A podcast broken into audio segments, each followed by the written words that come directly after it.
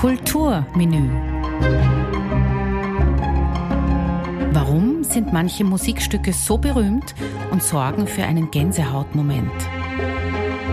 Opernarien, Klaviersonaten, Orchesterwerke, Jazzstandards, Popsongs, Rocknummern, ganz egal welche Zeitepoche oder welcher Stil. Ich bin Angelika Ortner und spreche in meinem Podcast Kulturmenü mit ausgewählten Gästen über weltbekannte Hits. Wir erzählen über Hintergründe und versuchen der Berühmt und Beliebtheit auf den Grund zu gehen.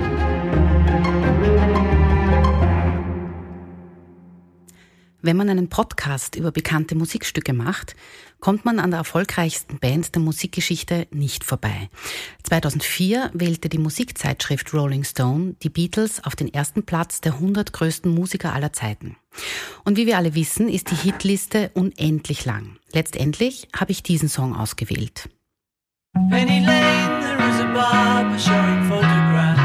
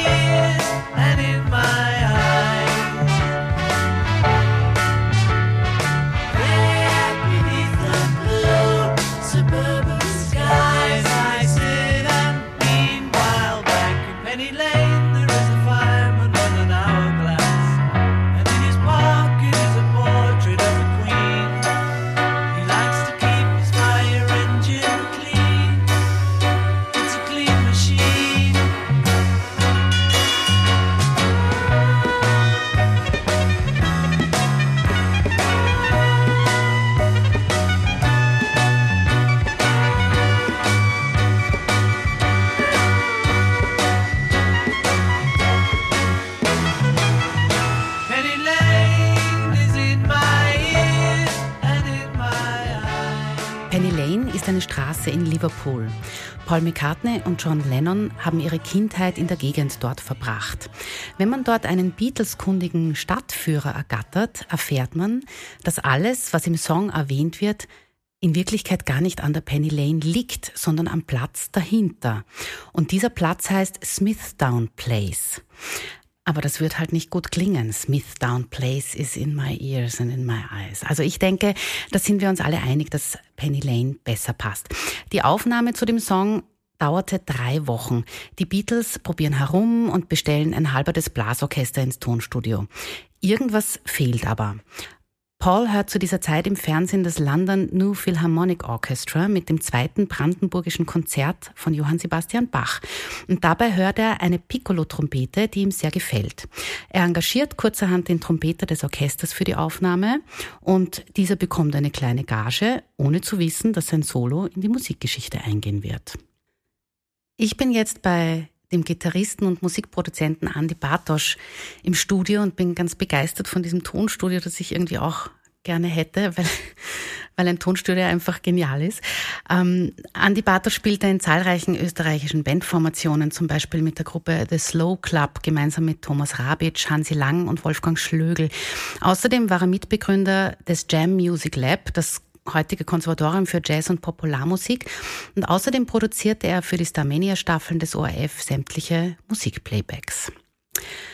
Andi, vor kurzem hast du auf Facebook äh, gepostet, gerade in diesen Zeiten kann ich allen empfehlen, sich hin und wieder ein paar Beatles-Tracks anzuhören als Stimmungsaufheller. Warum glaubst du, ist Penny Lane ein Stimmungsaufheller? Ja, also die Beatles sind generell Stimmungsaufheller. Ich glaube, man kann, ich kann mir egal welches Lied anhören und es ist, es macht mir einfach ein, ein gutes Gefühl. Das hängt vielleicht auch bei mir mit meiner, mit, mit, der, mit der Verbindung mit meiner Jugend zusammen, könnte ich mir vorstellen. Aber ich glaube, die haben einfach eine irrsinnig gute Energie. Da gibt es kein einziges Lied, das irgendwie äh, arbeitszart. Ja, stimme ich zu. Obwohl, also, der, obwohl der Lennon ein paar Lieder hat wie er, plus die vielleicht ein bisschen Depro, Depro sind. Das gibt schon auch. Ja, da kommen, also auf die Entwicklung der Band und der musikalischen Entwicklung kommen wir nachher eh mhm. eh zu sprechen. Ähm, eigentlich sollte ja Penny Lane auf dem Album Sgt. Pepper's Lonely Hearts Club Band veröffentlicht werden. Das war übrigens mhm. die erste Platte in der Popgeschichte, auf deren Cover die Texte der Lieder abgedruckt wurden. Was fällt dir denn dazu ein? Ähm, ich, es sollte auch Strawberry Fields auf, auf Sgt. Pepper veröffentlicht werden und, und das ganz äh, abs Absurde war eigentlich, dass sie beide Songs auf eine Single gegeben haben. Also zwei Singles auf einer Single, was, was jetzt vom Geschäftlichen ja nicht gerade äh, der, der Burner ist. Ich glaube, das ist ja der Grund, warum die bin nicht sicher, ob die auf Platz 1 waren weltweit. Irgendwo habe ich gelesen, diese beiden Lieder mussten sich die Plätze teilen oder so. Weil sie ihnen beiden wichtig war. Also dem Lennon war Strawberry Fields wichtig und dem Paul McCartney war Penny Lane wichtig. Natürlich, ja klar. Also ja. ich glaube, der Lennon hat Strawberry Fields zuerst schon und dann ist der McCartney nach Hause geeilt und hat, hat sofort was Adäquates draufgelegt. Irgendwie. ja, so und beide behandeln die Kindheit von denen. Genau, ja. ist auch interessant. Ja. ja. Und Penny Lane, habe ich auch noch gelesen, ist ja eigentlich nicht nur eine Straße, sondern ein Stadtteil. Ja, ich muss gestehen, ich war noch nicht dort. Ich war noch nicht dort. Nein. Sollte man mal hinpilgern. Ich, ich war mal in London, aber das ist schon ganz lang her. Ja. Aber wie ist das jetzt mit der Single? Beide Songs waren auf einer Single. Äh, mhm. Ist da wirklich auf beiden Seiten Seite A? Ja. Also Seite A und nochmal Seite A. Hast du so eine, hast du die schon mal in der Hand gehabt, so eine Single? Nein, eigentlich nicht, muss ich gestehen. Ne? Ja. Also das Original kenne ich gar nicht, aber das habe ich alles nur nachgelesen. Ja. Na, aber das wäre spannend, ob man das im Plattenladen findet. Wenn du schaust, ob du die Single findest. Ja, durchaus, und da steht dann Seite ja. A, Penny Lane, ja. Seite A, Strawberry Fields Forever. Ja. Spannend. Äh, von dir selbst äh, gibt es auf YouTube auch eine Coverversion. Äh, da möchte ich jetzt auf jeden Fall kurz reinhören von Penny Lane, die du alleine auf der Gitarre eingespielt hast. Ja, ich ich habe das mit der Akustikgitarre eingespielt. Ich, ich finde vor allem diese Basslinie so klasse. Ich habe ja selber immer mal eine Band gehabt, die hat Alice in the Fields geheißen. Das war so 19, um 1995 herum. Und da waren wir sogar so mittelmäßig erfolgreich mit, mit kleinen Radio-Hits. Und ich habe, und das hat auch das, so eine ähnliche Basslinie. Also ich bin auf diese, diese Art der Bass, der fallenden Bass, Basslinie bin ich total gestanden. Und das Interessante war die Plattenfirma, die BMG Areola seinerzeit, hat mir immer gesagt, du musst aufsteigende Basslinien schreiben, das ist so negativ, das Absteigende. Und ich mir gedacht, was reden die für ein Blödsinn? Aber war damals auch noch ein bisschen jünger und hab's halt so hingenommen quasi, ja.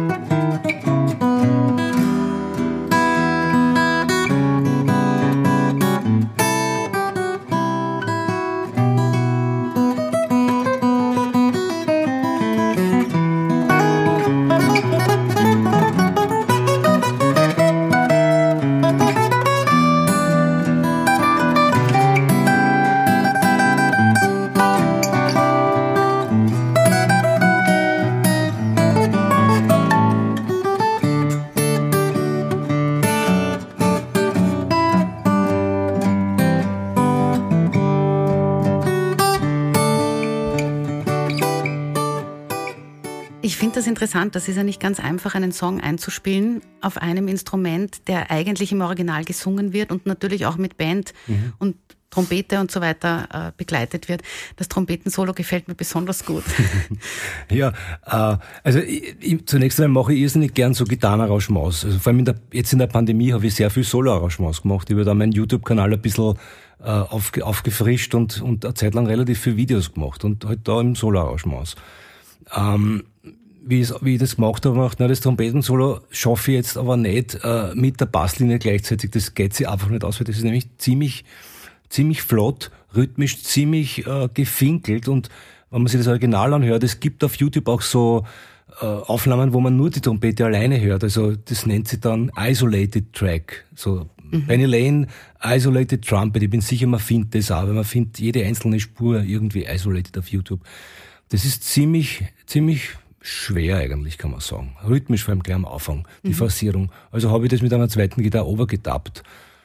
Was mir noch dazu einfällt, ist, dass der Dave Mason, der dieses Solo gespielt hat im Original, ist da, hat man nachher der Anil Sumari, dieser sehr, sehr guter Trompeter, äh, Freund von mir, der hat mir gesagt, you know, Dave Mason was my teacher. Wow. Cool, ja. Das ist sehr cool. In London. Der Anil war in London gelebt und der Dave Mason war sein Lehrer. Das war irgendwie auch cool. Sehr ja. cool. Aber das war ja ein klassischer Trompeter, oder? Der Anil ist auch klassischer Trompeter. Ja. Äh, in erster Linie mal ein sehr, sehr guter. Aber glaubst du, ist jetzt dieses Trompetensolo ausnotiert worden? Jetzt vom, äh, vom McCartney oder Na, improvisiert wird er das ja nicht haben, oder? Eines kann man da immer, bei den Beatles muss man, muss man wirklich eines immer dazu sagen, also vor allem die, die, eigentlich, na, eigentlich von Anfang an.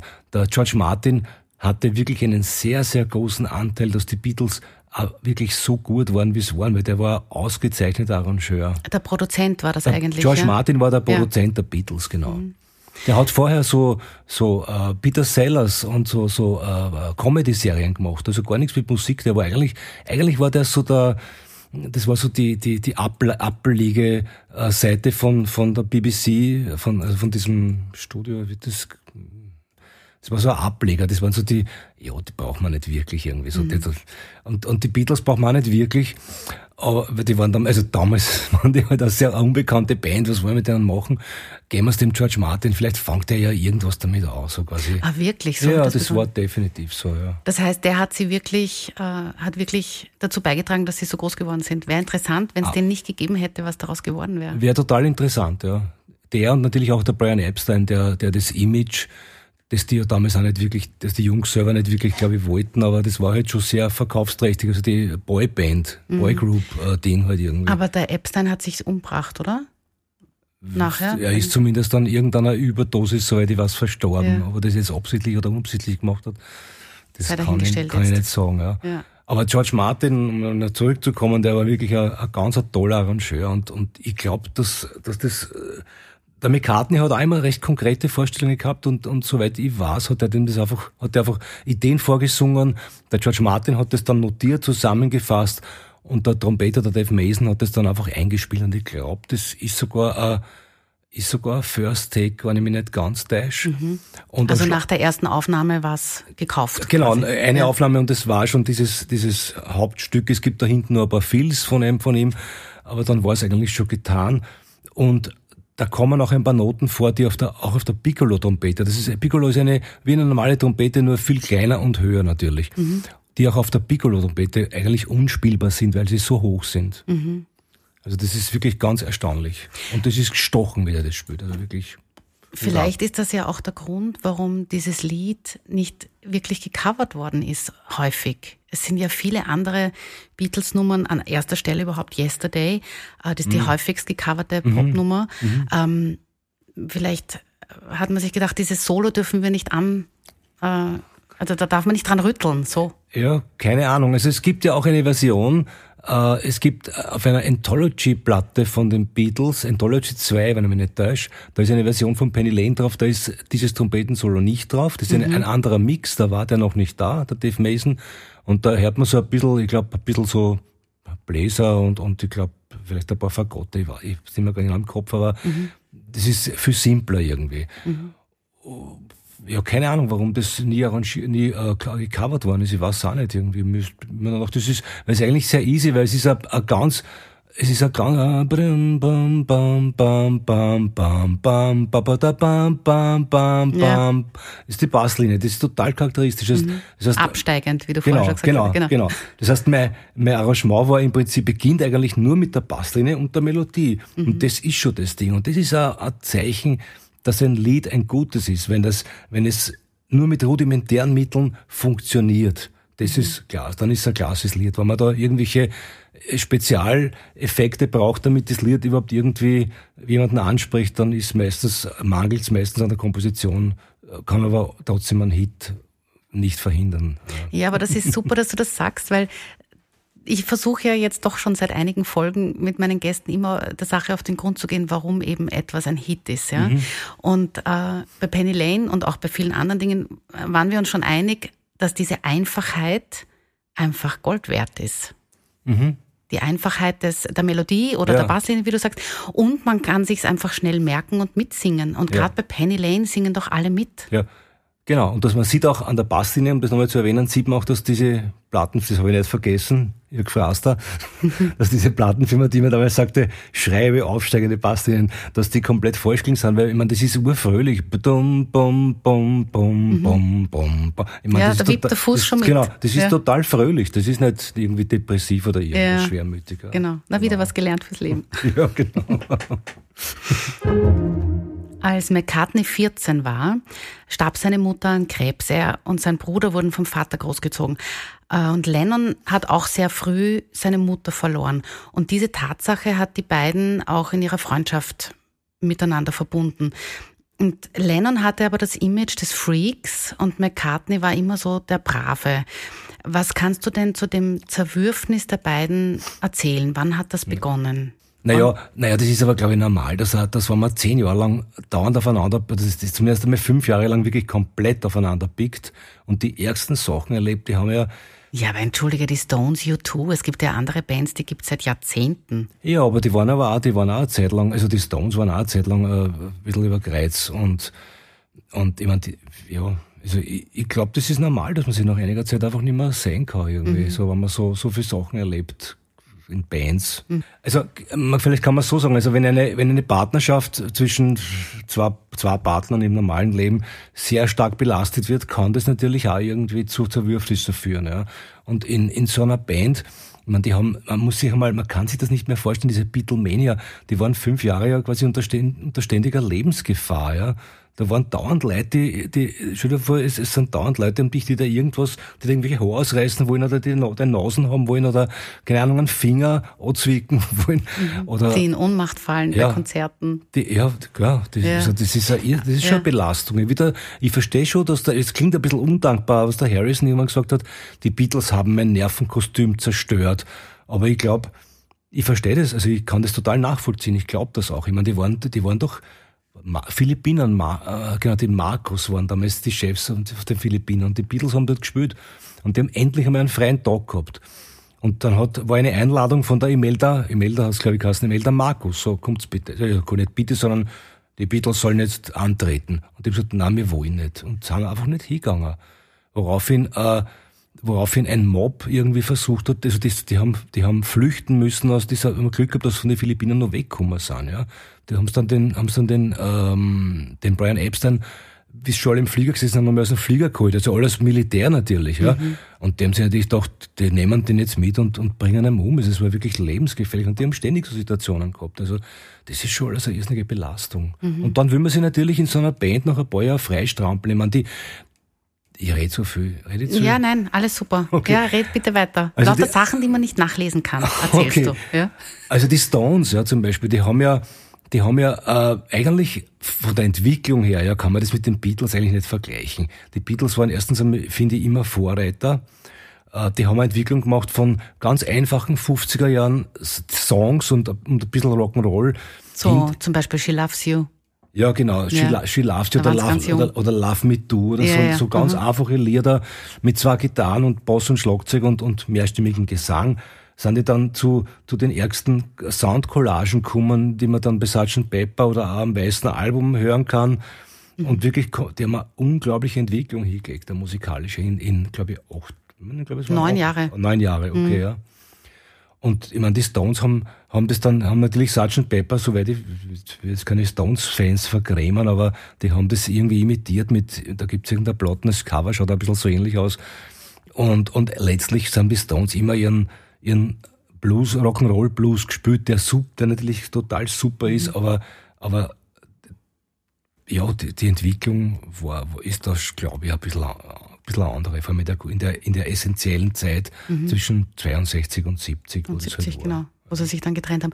Ja. Das heißt, ähm, würdest du wirklich sagen, es gibt nach den Beatles nichts Vergleichbares, weil vor den Beatles hat schon was Vergleichbares gegeben. Es war Frank Sinatra in den 40ern und Elvis in den 50ern, die beide eine ähnliche Welle der Begeisterung ausgelöst haben beim Publikum, ja.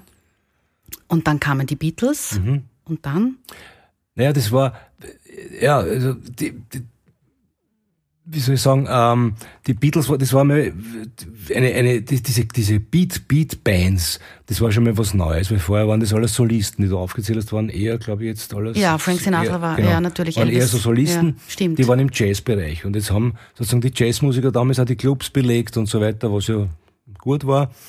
Und plötzlich kommen dann solche komischen Typen in Lederjacken und, und, und brüllen laut, yeah, yeah, und, und mhm. wow.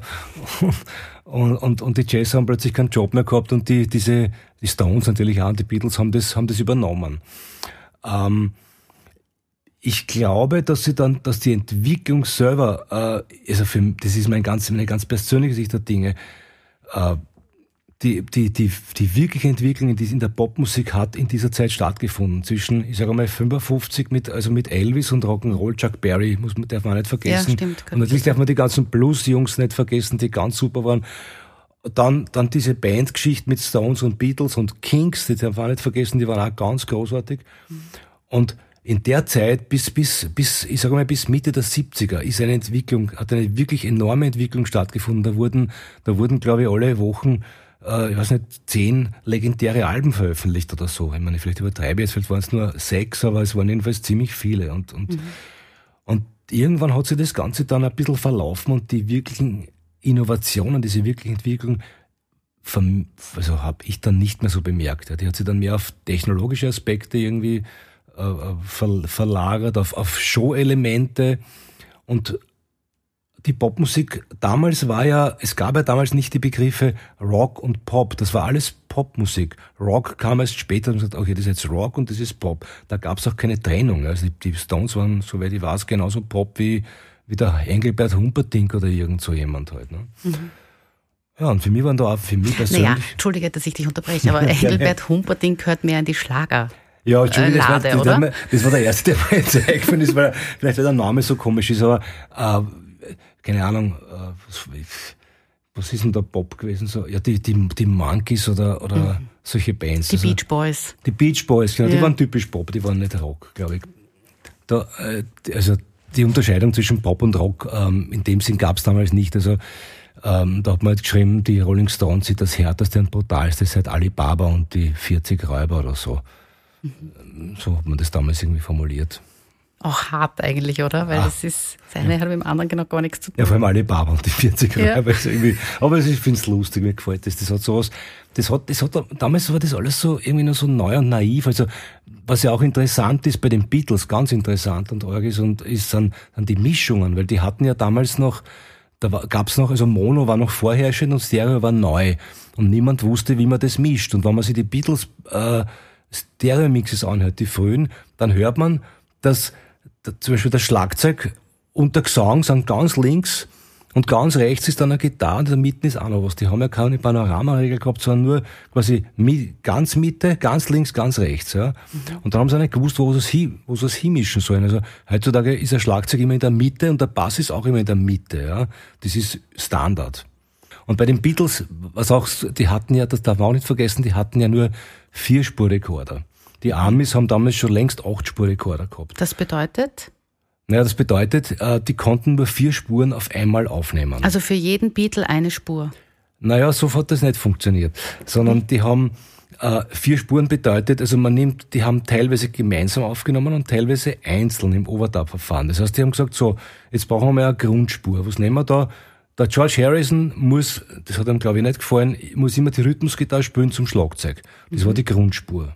Mhm. Somit Spur 1. Ja. Dann haben sie äh, ein paar Overdubs gemacht und wenn dann die vier, vier Spuren fertig waren, dann haben sie diese vier Spuren gesubmixt. Das heißt, sie haben diese vier Spuren auf eine andere Bandmaschine überspielt auf zwei Spuren. Und dann mhm. waren wieder auf der neuen Bandmaschine zwei Spuren frei. Mhm. Und das haben sie ziemlich oft gemacht. Das heißt, die haben Maschinen mit sehr guter Qualität gebraucht. Trotzdem, das mit jedem Mal überspielen rauscht es ein bisschen mehr. Mhm. Aber so haben die halt früher aufgenommen. Das war halt, das war schon, das war schon toll, ich meine, dass man überhaupt vier Spuren gehabt hat. Mhm. Und die, die, die BBC, die Abbey, also die Abbey Road Studios, also die waren ein bisschen geizig und haben halt nicht das Neueste gekauft, sondern sie dachten, das geht sich schon aus. Mhm. Das, was du gerade erzählt hast vom Studio, das ist, das ist sehr speziell. Ja, ja. ja. Aber ich finde das nicht uninteressant, weil, weil wer soll einem das erzählen, wenn ja, nicht ein Tontechniker von auch, heute? Ich finde das auch ja. hochinteressant. Ich bin ja nicht ja. wirklich Tontechniker, ich bin ja selber geschnitzter Tontechniker, aber ich mache das jetzt schon so lange, dass ich mich dass ich mich, glaube ich, ganz gut auskenne. Dass du auskennst, ja. Das eigene Plattenlabel war ja Apple Records. Aber erst später, das haben sie erst später gegründet. Erst, ich glaube, erst so ein. Erst das war zu Hey Jude. Hey Jude, weil du das vorher erwähnt hast, genau, war ja. Die meistverkaufte Single in England. Und in Amerika waren das über 10 Millionen verkaufte Singles. Wow, 10 ja, Millionen, das ja. ist echt irre. Ja. Ähm, also, das war die erste Nummer auf dem eigenen Plattencover, äh, Plattenlabel Apple Records. Und was auch interessant ist bei Hey Jude, auch wenn wir jetzt über Penny Lane eigentlich reden wollten, aber Hey Jude hat gedauert sieben Minuten und elf Sekunden. Ja, irrsinnig lang. Und das war die erste ganz lange Single, ja. ja die veröffentlicht wurde. Und äh, das war irgendwie ein neuer Standard. Du hast gesagt, die genau. haben sich so entwickelt. Also das war die erste lange Single. Mhm. Es war auf ähm, was ich vorher gesagt habe, das erste Mal, dass Liedtexte auch abgedruckt worden sind. Mhm, mhm. Was weißt denn du von dieser Phase, wo sie so mit im, im LSD-Rausch geschrieben haben, so mit mhm. leicht indisch anklingenden äh, äh, also was ich auf jeden Fall sagen Klängen. kann, ist, dass diese, diese Länge äh, garantiert, äh, also ohne, ohne dieser langen Version von Hey Jude, ich glaube, wäre wär dann Like a Rolling Stone oder sowas nicht möglich gewesen vom Dylan, weil das war dann auch so lang und da haben alle gesagt, du kannst kein Single mit zehn Minuten machen, das geht ja nicht aus. Ja.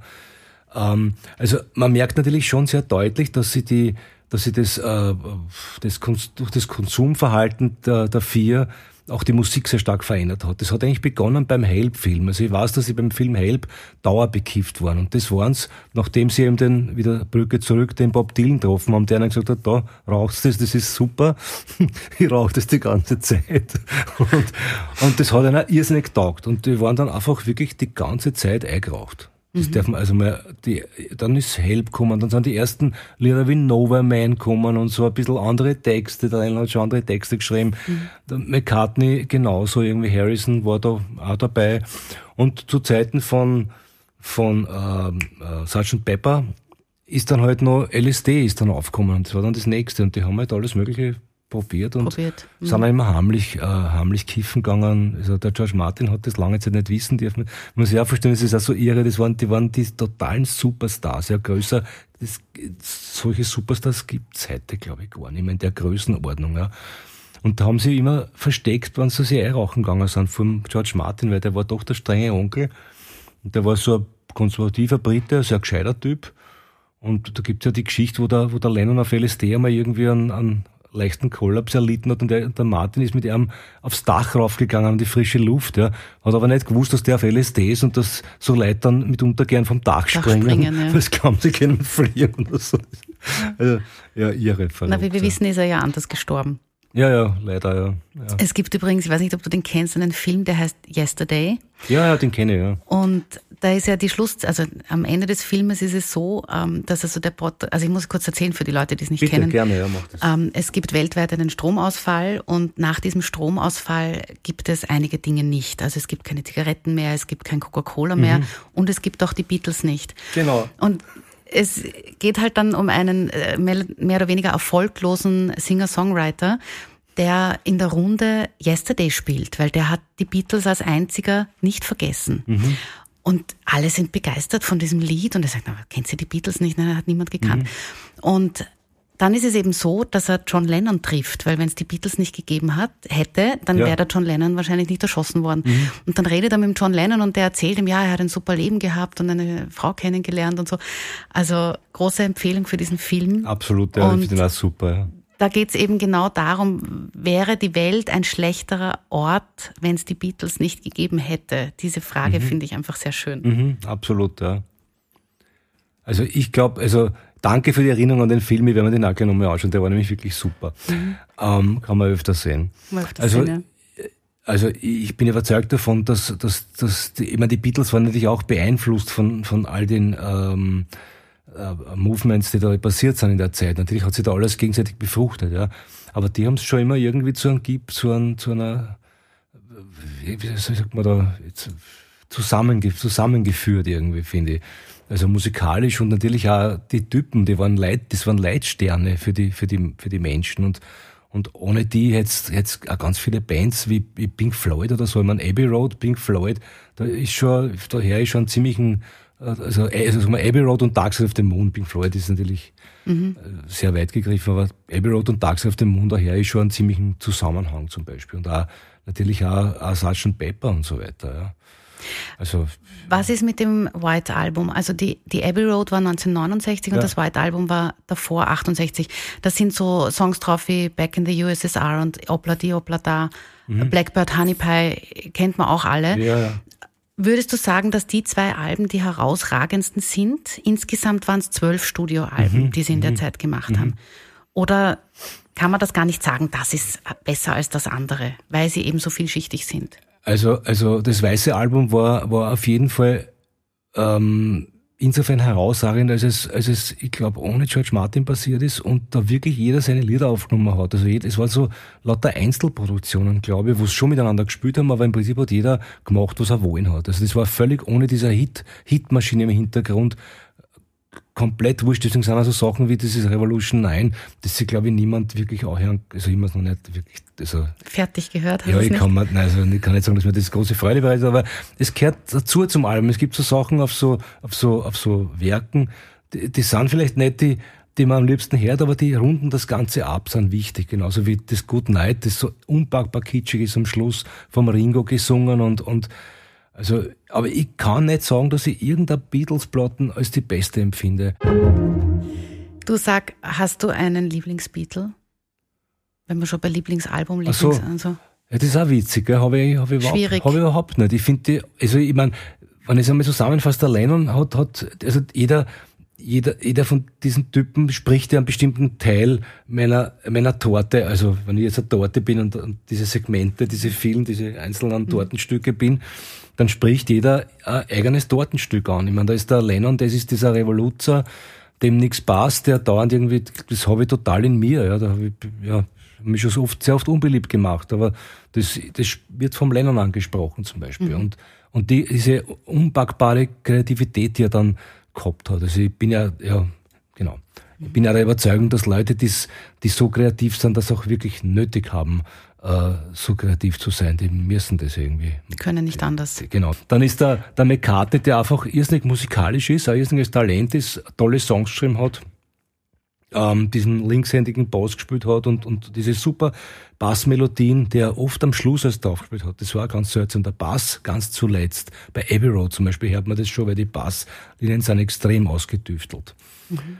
Dann der Harrison, der, der eigentlich ein bisschen unterdrückte war, der, der der auch super Songs geschrieben hat und, und auch so ein leibend zynischer Typ war und gleichzeitig ein totaler Esoteriker, also so ja, indische Musik und, und, und so weiter. Und dann dieser witzige Ringo, den, den man einfach nur lieben kann, ja, der gesagt hat, jetzt, das finde ich so super, er war da irgendwann vor ein paar Jahren in einem Studio und die wollten mit einem Click-Track aufnehmen. Das ist, das heißt, man macht dann ein Metronom, zu dem der Schlagzeuger spielt, so nimmt man halt auf, damit das Timing, also die, die, Tom, die Temposchwankungen Tempo. nicht, nicht stark sind. Ja.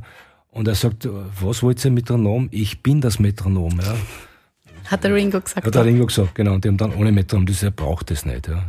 Aber gibt es nicht so ein paar böse Stimmen, die meinen, er war nie ein guter Schlagzeuger? Das ist ein kompletter Blödsinn. Der war, also, man stelle sich mal vor, äh, der Billy Cobham hat bei den Beatles Schlagzeug gespielt, wie das gelungen hat. Ja. Oder der Vinny Colaiuta, man, der wirklich super spielt, ja. Aber das, was der, was der Ringo gemacht hat, das ist äh, einzigartig. Ich meine, abgesehen davon, dass die Bandchemie ein Faktor ist in einer Band, den man nicht und den kennt, den kennt man nur jemand, der in Bands gespielt hat. Du tauscht eine Person aus und alles ist komplett anders, ja. Und vieles passiert nicht, was passieren hätte können. Der, der Ringo hat irrsinnig oft sehr rudimentär gespielt. Der spielt oft nur die Snare oder nur die Hi-Hat oder nur die Bassdrum oder er spielt nur die Toms oder er macht unglaublich leibende Tom-Breaks, die dann mitunter, so wie bei, wo ist denn das so, ähm, das ist ein Lied auf dem weißen Album, da macht er so Tom-Breaks, die führen immer ins Nichts. Da macht immer so einen unglaublichen du bu bu du bu du bu bu du und dann kommt nichts. Ja. Normalerweise kommt dann der große, der große Einsatz, ja, und ja. da kommt immer nichts. Das ist so leibend, das ist so. Äh, mhm. Äh, ist eine, ist eine, ist eine Harrison-Nummer, die man, ähm, fällt mir jetzt der Name nicht ein. Aber wenn du über den Ringo redest, dann strahlen die Augen mehr, als wenn du über den Lennon redest. Ja, das Muss ich ist schon ihm- sagen, Audiokommentar Gut, für der die lebt, der, Zuhörerinnen der, und der Zuhörer. lebt ja auch noch. ja, stimmt. Und der schaut noch immer so aus wie, wie immer. Wie immer, Der hat ja. übrigens, der hat übrigens äh, schon lange, also schon 30 Jahre vor Corona, niemandem die Hand gegeben, weil er das für unhygienisch hält.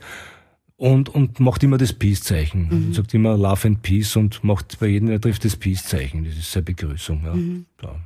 Werde ich dran denken, wenn ich ihn das nächste Mal treffe. Mach ich auch so Genau, ja, genau. Zum George Harrison habe ich eine besonders nette oder für mich eine berührende Geschichte, die man auch nicht nachlesen kann. Ähm, wie der kurz bevor er gestorben ist, ist er ein paar Monate in die italienische Schweiz gegangen nach Locarno. Und ähm, mein Bruder, der ist äh, sein Privatkoch gewesen. Wirklich? Ja, und Wow. der hat mir ein bisschen erzählen können, halt, wie freundlich diese Familie war und die waren alle ganz äh, am Boden und normal, Mhm. trotz dieser ganzen Berühmtheit und, und, und Geschichte vom Harrison. Und die waren alle extrem herzlich und, Mhm. und jeden Tag sind Leute ins Studio gekommen. Unter anderem auch der Julian Lennon, der ein paar neue Nummern dort eingespielt hat. Also war ein Kommen und ein Gehen, obwohl der Harrison schon sehr krank war. Und ähm, er war Vegetarier, er hat auch Ja, keinen ja. Mhm. keinen Alkohol getrunken und er hat geliebt diese Duchesse-Kartoffeln. Das sind diese aufgespritzt. Das ist so wie Erdäpfelpüree, was du aufspritzt aufs Ah, ja. Blech und dann ins Backrohr gibst. Ah, okay, ja. Das hat er, das hat er dauernd machen müssen, mein Bruder. Und im Garten, es hat einen ganz, ganz großen, prachtvollen Garten gegeben und der Mhm. war voller Quitten. Und mein Bruder hat dann alles mit Quitten gemacht. Also ein Quitteneis, ein Quittenstrudel, ein Quittengelee. Ja. Aber das, worauf ich eigentlich hinaus will, weil er eben Vegetarier war, hat er auch gemacht eine Maroni-Sellerie-Cremesuppe. Und die hat ihm also wahnsinnig gut geschmeckt. Und der hat, also mein Bruder hat mit ihm öfters geredet und haben so Mhm, über das sicher, Essen geredet natürlich Super. als Koch. Und ähm, diese Maroni-Sellerie-Cremesuppe ähm, heißt bei uns in der Familie seit damals George Harrison-Suppe. Ah, super. Also wer das Rezept haben will, kann sich gerne an mich wenden. Ja, Gas. Das ist eine super Geschichte. Eine Einspielung habe ich noch gefunden. Ja. Von Udo Lindenberg gibt's die Reeperbahn von 1978, auf Deutsch natürlich. Das ist ähm, also die Originalmusik von Penny Lane und das hören wir uns kurz an. Ripperbahn, wenn ich dich heute so ansehe. Kulisse für einen Film, der nicht mehr läuft. Ich sag dir, das tut weh. Und dann die Jungs aus und aus Lüneburg. Die machten Freitagnacht bis Sonntagmorgen durch. Sie schluckten jede Menge Schnaps und Trips für ihre Flips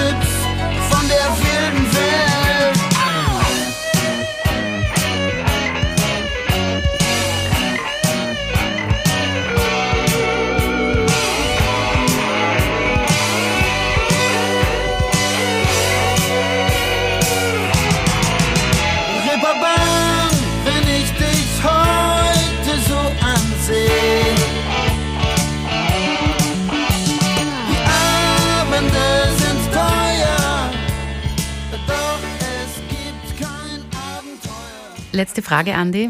Warum ist Kunst systemrelevant? Also ich kann das gern von meiner Warte aus ähm, beschreiben. Also wenn, wenn ich die Musik nicht hätte in meinem Leben, war mein Leben einfach trostlos. Ja. Das ist das absolut Erfüllendste für mich und das mich schon tausende Male gerettet hat. Und ich kann mir kein Leben ohne Kultur vorstellen. Das ist also ich, ja, das ist eines der wichtigsten Dinge in meinem Leben. Ich lebe das.